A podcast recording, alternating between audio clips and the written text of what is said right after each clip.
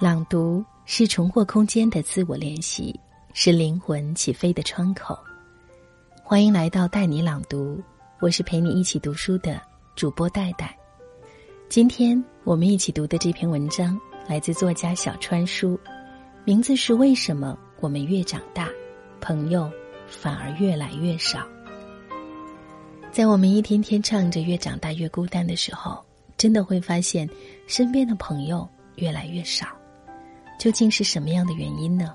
在今天晚上的这篇文章当中，我们一起寻找答案。你可以随时通过我的微信公众平台“带你朗读”和我一起交流沟通。代是不可取代的代。前段时间，古尔浪哇老师写了一篇《三十岁之后我们应该怎样交朋友》，深深打动了我。在这之前，我一直想写一篇，不是孤独选择了我们，而是我们选择了孤独。但是因为标题太文绉绉，就一直放在那儿没写。其实孤独一直都是人生永恒的话题。我们少年时代克服孤独的办法是交友、读书、自我充实，但年纪越大，人越理性，你会逐渐找到与孤独相处的方式。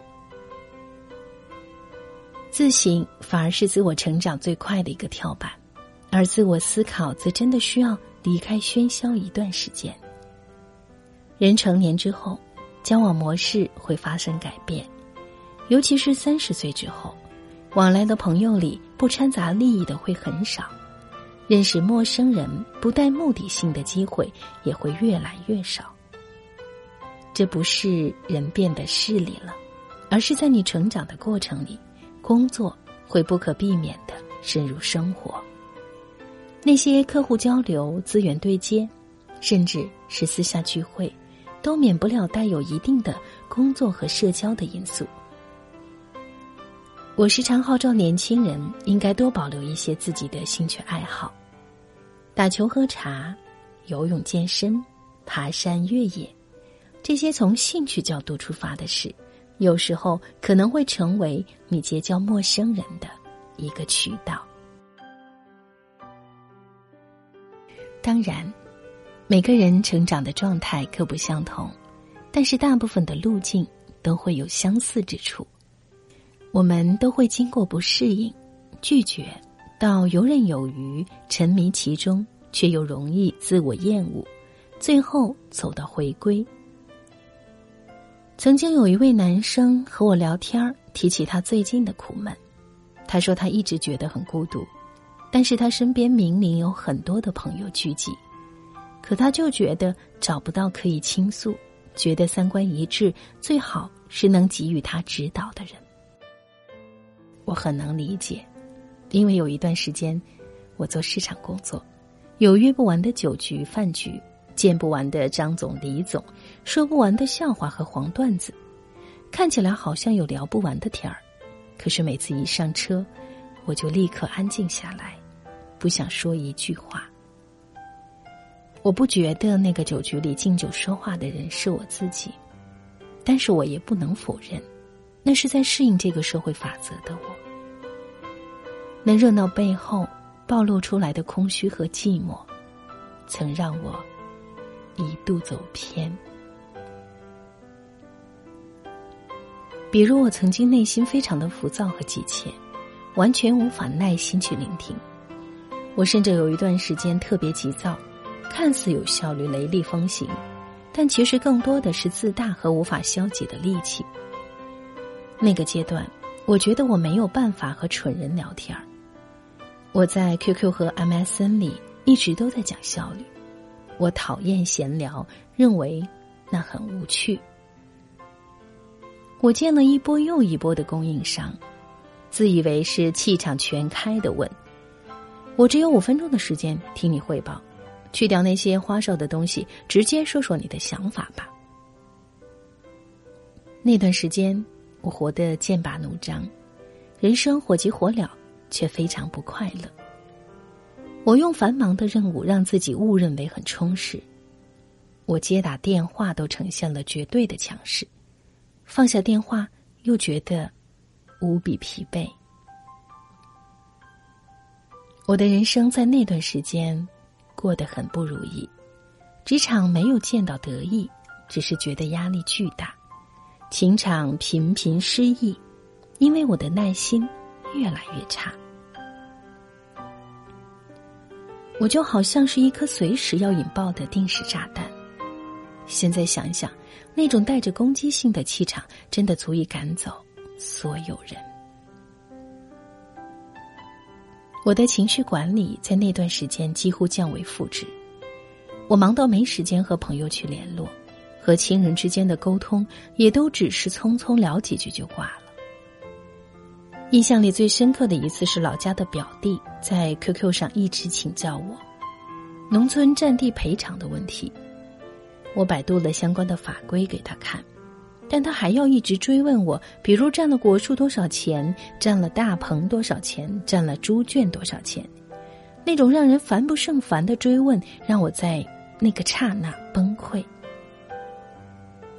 我几乎是带着满满恶意的回复说：“你只看到我在大城市好像春风得意，但你根本不知道我每天加班到多晚，累成了一个什么狗样。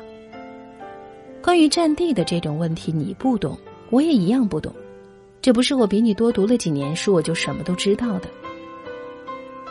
我现在还在赶一个明天要汇报的 PPT，我能帮你的就只有这些了。你们自己的事儿，麻烦你们自己用点心好吗？我至今都记得，表弟在那边停了十多分钟，才缓缓的打了一句：“大哥，那我自己再看看，给你添麻烦了。”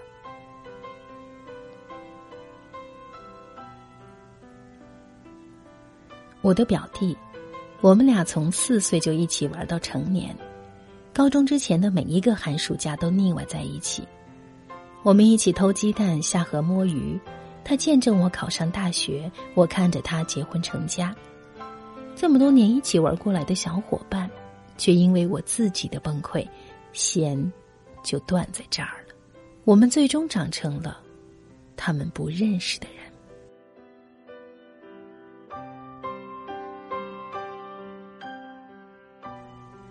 如果说随着你的成长，你的交往模式可能会伤害一批人，失去一批人的话，那么还有一种朋友是自然流失和淘汰的结果，就好像那些高中群、初中群，甚至大学群里的昔日朋友。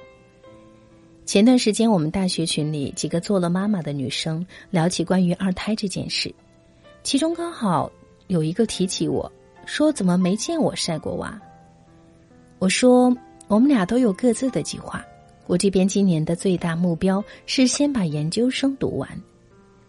然后几个女生都瞬间变成了你最讨厌的七大姑八大姨，纷纷现身说法，告诉你，再不要就晚了。你看我家都生了两个了，我还打算要三胎的，巴拉巴拉。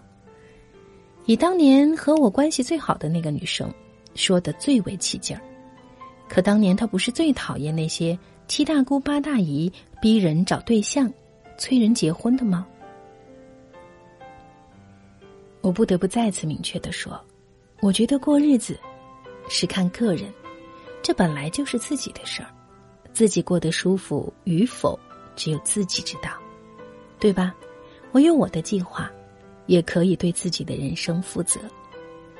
结果那女生依旧不依不饶。甚至都搬出了“到老了你一定会后悔，我这也是关心你啊”等诸多神一样的理论，我就差点冲口而出：“你快加入广场舞团队去吧！不是所有人都一定要和你活成一样才是人生。”最后还是忍了。成长本来就是一个逐渐失去的过程。我们会因为自己的交往方式失去一些朋友，会因为彼此三观不一致、追求的不一致而再失去一批。那些后来补齐进来的，也许是我们的客户、合作伙伴、导师，却未必能成为朋友。不是我们变得不相信谁了，也许是因为我们越来越相信自己了。年龄越大。你对他人的依赖需求会逐渐减少，你会变得自信，变得有主见，变得有自己的判断。你不会再像以前那样会去依赖谁，希望被谁影响。你也会逐渐明白，做朋友这件事，有时候随缘一点，或许会更开心一些。据说，当你开始怀念从前的时候，你就老了。我并不喜欢怀旧，尤其是怀念过去自己年轻时候认识的那些人，觉得做深了可惜。并不喜欢怀念那个容易相信他人的自己。觉得那样不为利益，千里迢迢去见一个网友的时光不再来。如今的我，更喜欢接纳。每个年龄段都会有各自的成长状态，浮躁也好，急功近利也罢，这都是生命里的一段历程。有的人看开了，也就出来了；有的人看不开，也许一辈子就沉浸在此，不能自拔。交友终其理由还是吸引，若彼此没有吸引力和智慧，空嚼过去那点回忆，也是挺没意思的一件事儿。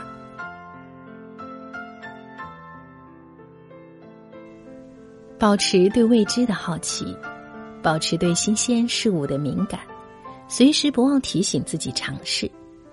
这样的人不会缺少朋友，失去的都有各自的道理，得到的。一定是格外的恩赐。不恋青春，不值韶光，乐享孤独，方能静品人生。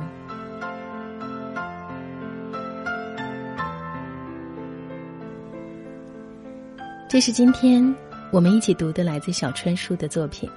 为什么我们越长大，朋友反而越来越少？似乎这也不是一件多么了不起的事情，或者是。让我们会觉得生活当中有一些慌乱的事情，学会慢慢的接纳，接纳每一个阶段的自己。也许现在孤独是你所需求的。谢谢你的聆听，我是戴戴，你可以随时通过微信公众平台“带你朗读”找到我。但是不可取代的戴。祝你晚安，我们下次见。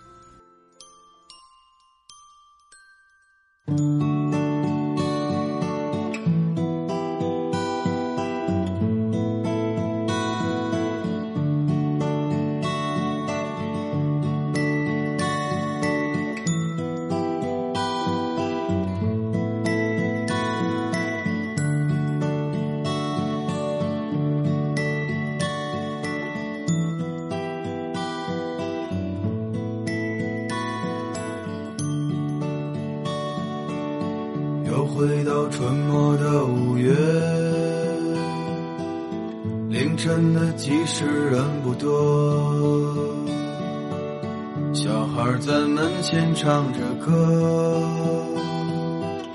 阳光它照暖了溪河，柳絮乘着大风追，树荫下的人想睡。沉默的人从此刻开始快乐起来，脱掉寒冬的傀儡。我忧郁的白衬衫，青春口袋里面的第一支香烟，情窦初开的我，从不敢和你说。有辆进城的公车，还没有咖啡馆和奢侈品商店。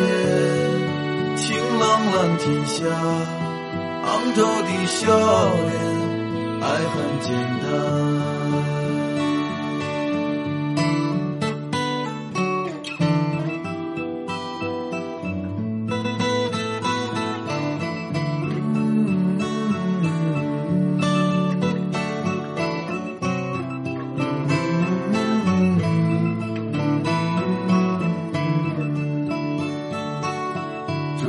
声敲响了日落，钟敲响了日落。哎呦，路越过山坡，哎呦，路越过山坡，一直通向北方的，是我们想象。长大后也未曾经过，爬满青藤的房子，屋檐下的邻居在。黄昏中飞驰。秋天的时候。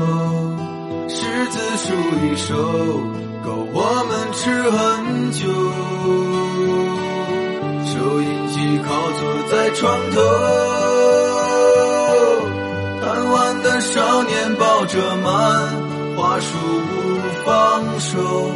陪我入睡的是月亮的忧愁装满幻梦的枕头。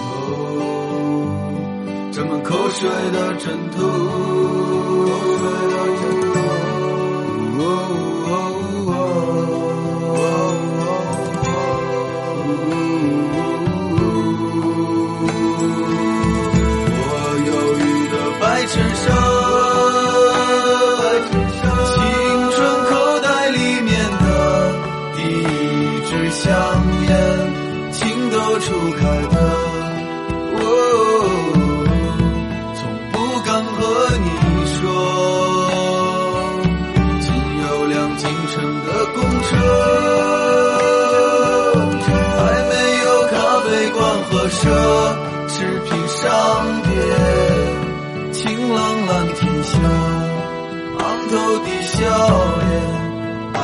天下，